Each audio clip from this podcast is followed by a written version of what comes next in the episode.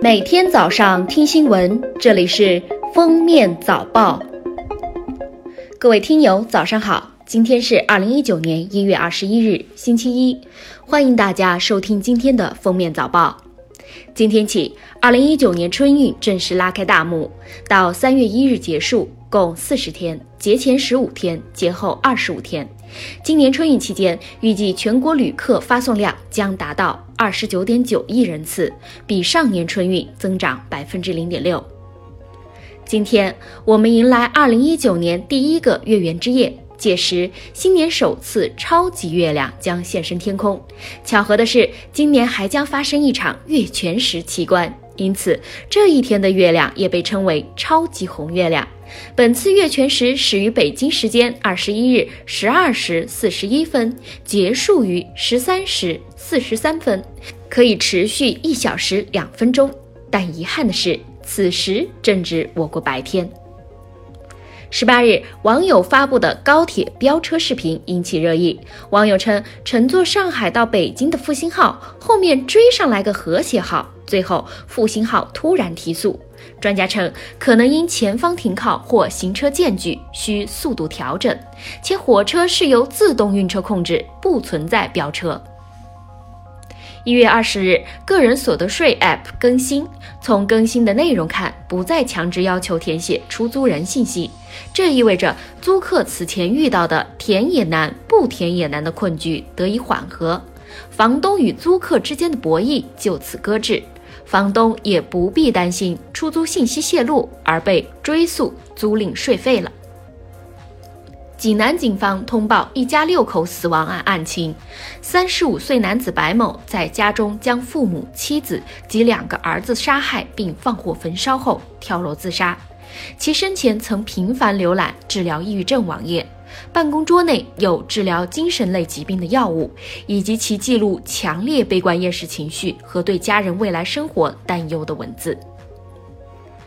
一月十八日，青岛市黄岛区发生一起故意杀人案。在搜捕过程中，民警别利福突遭从土包后窜出的犯罪嫌疑人袭击，在被刀刺伤的情况下，继续同嫌犯激烈搏斗，最终因伤势过重，经抢救无效，壮烈牺牲。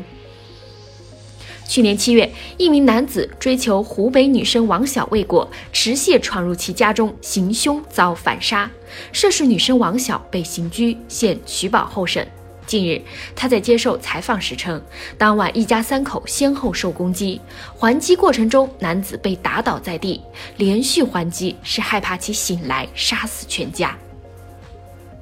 针对媒体报道的幼童疑因服用无限极产品致心肌损害，西安市工商局已责成工商雁塔分局对无限极陕西分公司是否涉嫌虚假宣传进行立案调查，责成蓝田县市场监督管理局对事件中经销商凡乐是否涉嫌虚假宣传进行立案调查。湖河南少年梁某又是吃三鹿奶粉患肾病后治愈，十四岁患上双肾结石，肾功能不全，吃了父亲购买的无限极产品，一年多后病逝。梁父称，买之前他被告知患癌的吃无限极都好了，病重时被劝再加几样产品能康复。如今他呼吁社会不要走孩子的路。二十日凌晨，拼多多被曝超大 bug，用户可领一百元无门槛通用券。拼多多回应称，这是黑灰产团伙通过过期优惠券漏洞盗取数千万平台优惠券，进行不正当牟利。拼多多已修复漏洞，正对涉事订单进行溯源追踪，并已向公安部门报案。近日，安徽巢湖一男子酒后坐过站，要求停车遭拒，竟用茶杯砸向公交司机，并出手扇打司机。男子因涉嫌危险方法危害公共安全罪被刑拘。律师称，根据最新指导意见，可能面临三到十年有期徒刑。山西警方十九日通报，针对五台县建安乡大建安村发生一名男子强行拖拽一女孩事件，公安机关接警后立即立案侦查，并锁定犯罪嫌疑人薄某某。一月十九日凌晨一时三十分许，犯罪嫌疑人薄某某迫于压力投案，公安机关已依法对其刑事拘留。近日，安徽阜阳一名二十三岁的女主播从十八层楼顶坠下身亡。该女子因整容效果不理想，无法面对舆论，心情抑郁，多次轻生。十八日上午，该女子坐在顶楼边缘，跳下瞬间被救援人员拉住。十八日晚，该女子再次坐上顶楼边缘，在十九日凌晨再次跳下。近日。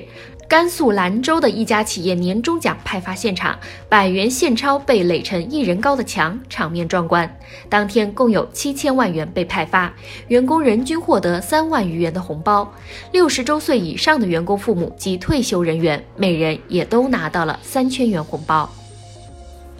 近日。湖南保靖县公安局打掉一个农村家族恶势力强迫他人劳动犯罪团伙，抓获犯罪嫌疑人四人，解救被拘禁强迫劳动的受害人十人。这些受害人来自湖南、黑龙江、云南、广东、河北等地，大部分为智障或聋哑人员。近日，国外一项针对近二十五万人的大规模临床研究发现，患牙周病、蛀牙或牙齿脱落的人，发生心血管疾病的风险更高；而每天多刷一次牙，发生心血管疾病的风险降低百分之九；每年洗牙一次以上，则使风险降低百分之十四。感谢收听今天的封面早报，我们明天再见。